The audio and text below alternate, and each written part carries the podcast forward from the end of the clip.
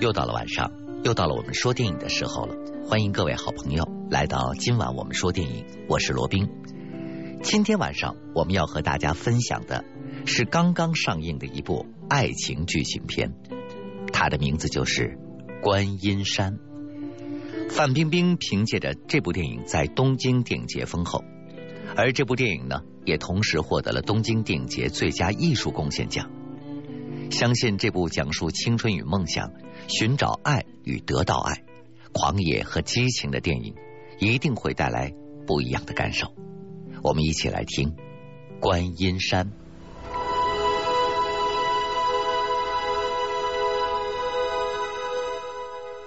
影片是以三个高考失败的少年为开端的。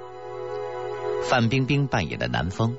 因为父亲经常醉酒殴打自己的母亲，所以远离家庭，在酒吧做歌女。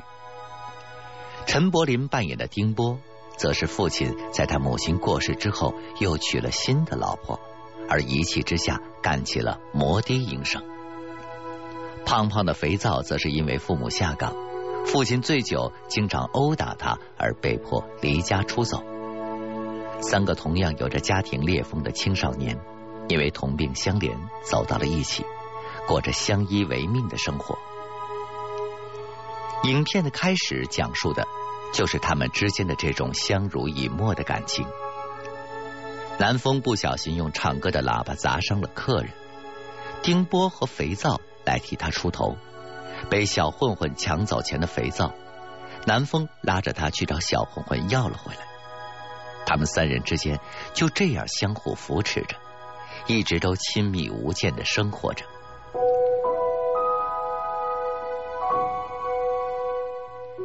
有一天，他们循着广告找到了一家便宜的房子，房子的主人就是张艾嘉扮演的常月琴。这是一个古怪而又孤僻的老女人，她有着许许多多所谓的规章制度。这个屋子你们不能进去。男女平时不要待在一起，等等等等。这一切被三个少年看在眼里，觉得常月琴就是一个不通情理的老女人。当常月琴正在练习书法的时候，来了一位警察，说常月琴有些手续没有办理好。警察的手中呢，则拿着一份死亡证明。看到这份死亡证明。常月琴的情绪马上变得异常的激动，不仅冷冷的打断了警察的话：“我说我会去办的。”而且对待警察的态度也变得异常的冷漠。警察面对着他的冷漠，无奈的离开了。而当门关上的一瞬间，常月琴就好像没事人一样，继续练习他的书法。但是从他平静的表情上，我们可以感受得到，他有着不为人知的悲伤。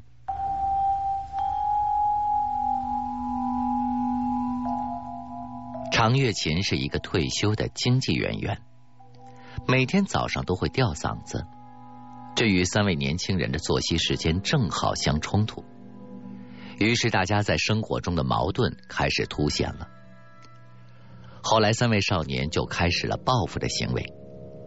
肥皂将常月琴每天唱戏的碟片换成了色情片，而常月琴也开始教训这帮孩子，将丁波的牛仔裤做成了放信件的挂饰。正当丁波想要采取其他的方法报复常月琴的时候，他无意间发现了常月琴的私房钱，而被南风误伤的客人。正巧逼迫着南风赔偿两万块钱，被逼无奈卖掉摩托车的丁波，在走投无路之下，决定先要借用常月琴的私房钱去赔偿那位客人。而这一切，常月琴却丝毫没有察觉，仍然沉浸在教训这帮年轻人的生活里。不过，三个少年也只是暂时借用一下这笔钱。最近花钱都注意一点，别让他发现钱不见了。丁波对他们两个严肃的说道。后来他们买了一些冥币回来，包装成原来的样子，以此来防止被常月琴发现动用了他的私房钱。当三个人做好一切回去的路上，正好看到了从车库里跑着回屋的常月琴。丁波低语道：“干嘛呀？他好像哭了。”他们觉得十分的好奇，就一起偷偷的进入车库，决定找出原因所在。当车库门被打开的时候，一辆被撞的严重变形的白色汽车矗立在他们的眼前。他是不是天天砸这车呀？肥皂看到车子的时候大叫道。然后他们三人就开着车子出去兜风了，完全忘记了他们此行的目的。车子里面放着许巍的《曾经的你》，嫌歌声太吵，南风要求将音乐关掉。但是音乐声被停止之后，他们看到了前方路上翻倒的大卡车，而周围的人正在忙碌的处理着这起事故。丁波看到油箱里面的油已经不多了。于是就停在了一座加油站加油，而在这休息时间，南风过去洗手，他看到了远处的山，于是三个人就将车开到了山里，爬到了山顶，看到了一座废弃的旧庙，这是观音庙。丁波看着已经斑驳不堪的旧庙，说道：“肥皂就问，怎么成这样了呢？肯定是地震。”他们三个人开着车子回来的时候，已经是很晚了。常月琴看着他们开着自己的车子，情绪立刻变得异常激动。你们为什么要偷我的车？你们全都给我滚！三个人被他声嘶力竭的样子给吓到了，马上从车上跑了下来。过了几天，一个没有半截腿、双手拄着拐杖的女人。手里提着一盒蛋糕，出现在了常月琴的家门口。当肥皂将门打开，将女人迎进家门的时候，发现常月琴对他异常的客气。你要喝什么？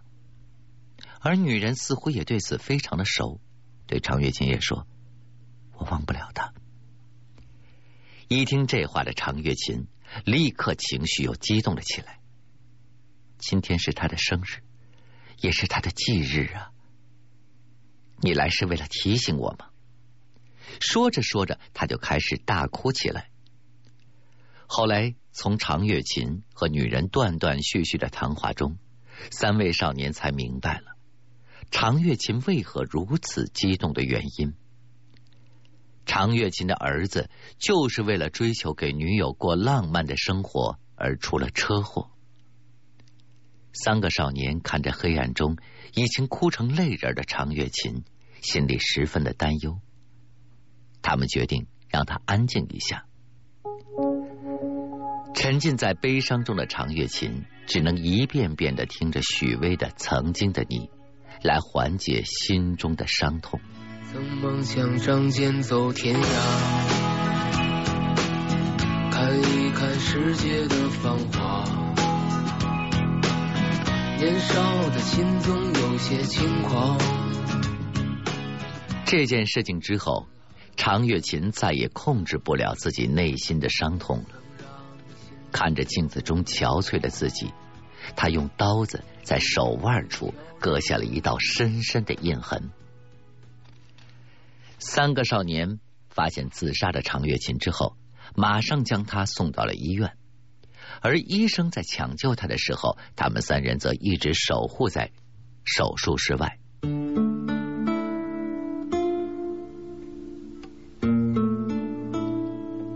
常月琴最终还是被抢救了过来。朦胧中，他看到了三位天使。不过，随着视线的逐渐清晰，他看到了正在争论不休的三个人。天使是男的还是女的？南风说。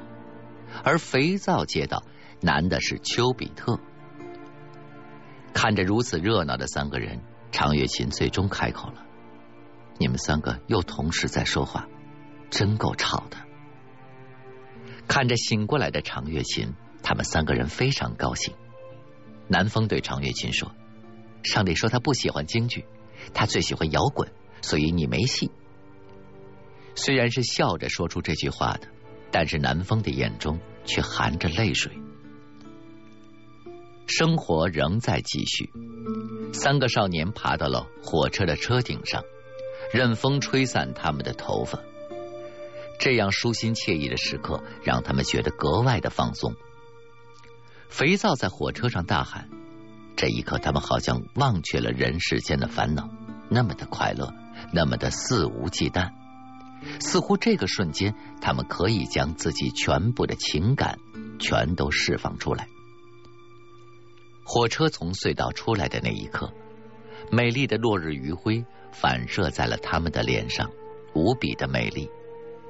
而从死亡线上被拯救回来的常月琴，心情似乎也平静了许多，不停的用手摩挲着儿子的照片。从那之后，常月琴和三个孩子的关系发生了改变，三个人的相濡以沫变成了四个人的相互依靠。常月琴带着几个孩子去了一个破旧的地方。和他们讲述自己的家人在汶川地震中的悲伤经历，然后还去了那座地震震塌的观音山。他们几个人在观音山玩的十分的开心，不仅是留影纪念，还答应帮助山里的师傅一起将观音山修复起来。南风的父亲得了重病，但是他却选择用极端的方式来报复。当着病重父亲的面，他喝了两瓶白酒。而在看到丁波与别的女人接吻的时候，他走到了露台，掩饰着眼泪，因为他觉得他们三人之间的这种亲密无间的感情被破坏了。这件事情之后，南风离开了丁波。当与多年不见的同学相逢的时候，才知道班里以前反差很大的两个人，竟然走到了一起。在他独自唱着歌曲的时候，一时之间情绪难以自控，他悲伤的痛哭起来了。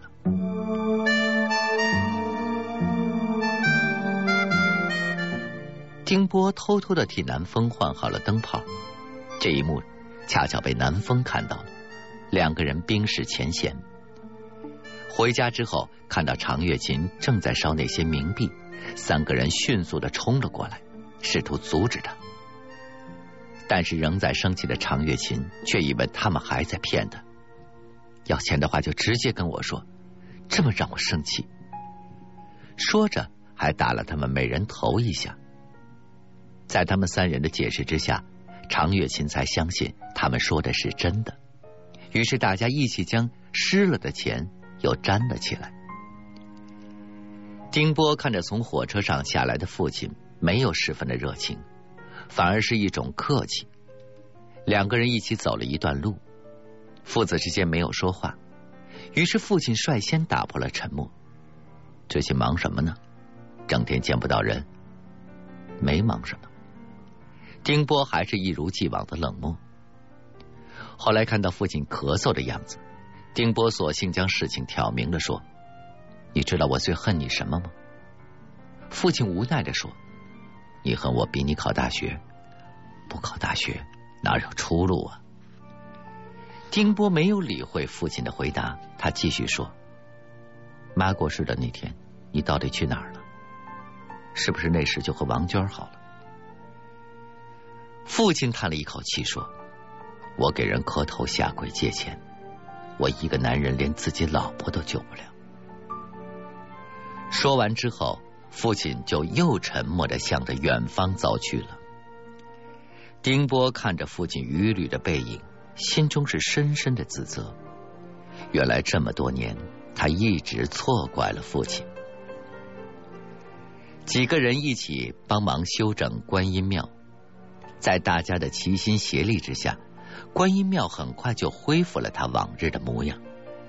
他们几个人一起虔诚的。在修缮完毕的佛像前面跪拜，常月清看到这里的佛像，觉得很惊讶，就问山上的师傅说：“这里原本就有佛像吗？”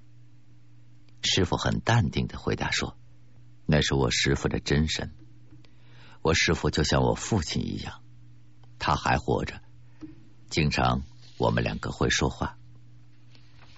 听着老师傅的这番话，常月琴也有感而发。我也常和我儿子说话，他到底在干什么呀？说完这句话后，他又陷入了对儿子的深深思念之中。到了晚上，常月琴和师傅进行了一番对话。从师傅讲的道理中，他似乎为自己这么多年的痛苦找到了出路。他回头看了看三个在黑暗中熟睡的孩子，他默默的离开了。第二天的清晨，他一个人上了山，看着一泻而下的瀑布，看着炊烟袅袅的小村庄，他开心的笑了。三个年轻人早上起来没有看到他，就赶忙上山去找。在他们走到山脚的时候，看到常月琴在山腰处朝他们微笑的挥手，他们几个悬着的心才放了下来。就在他们放松警惕的时候，常月琴却不见了踪影。等他们几个爬上了山腰的时候，发现常月琴已经跳到了悬崖之下。常月琴虽然获得了解脱，但是。现实中，丁波、南风这些人依旧要挣扎着生存下去。南风最后留下的一段话很发人深省。他说的孤独不是永远的，在一起才是永远的。观音山这四个人的经历也让我们明白，唯有爱才能解决所有的问题。躁动不安的青春终将过去。所有的狂野和激情也都会变成回忆。很多仍然徘徊在人生低谷中的朋友，何不放开自己的心胸，让爱来解决一切的问题呢？好了，今天的节目就到这里了。我是罗宾，我们下期节目再见吧。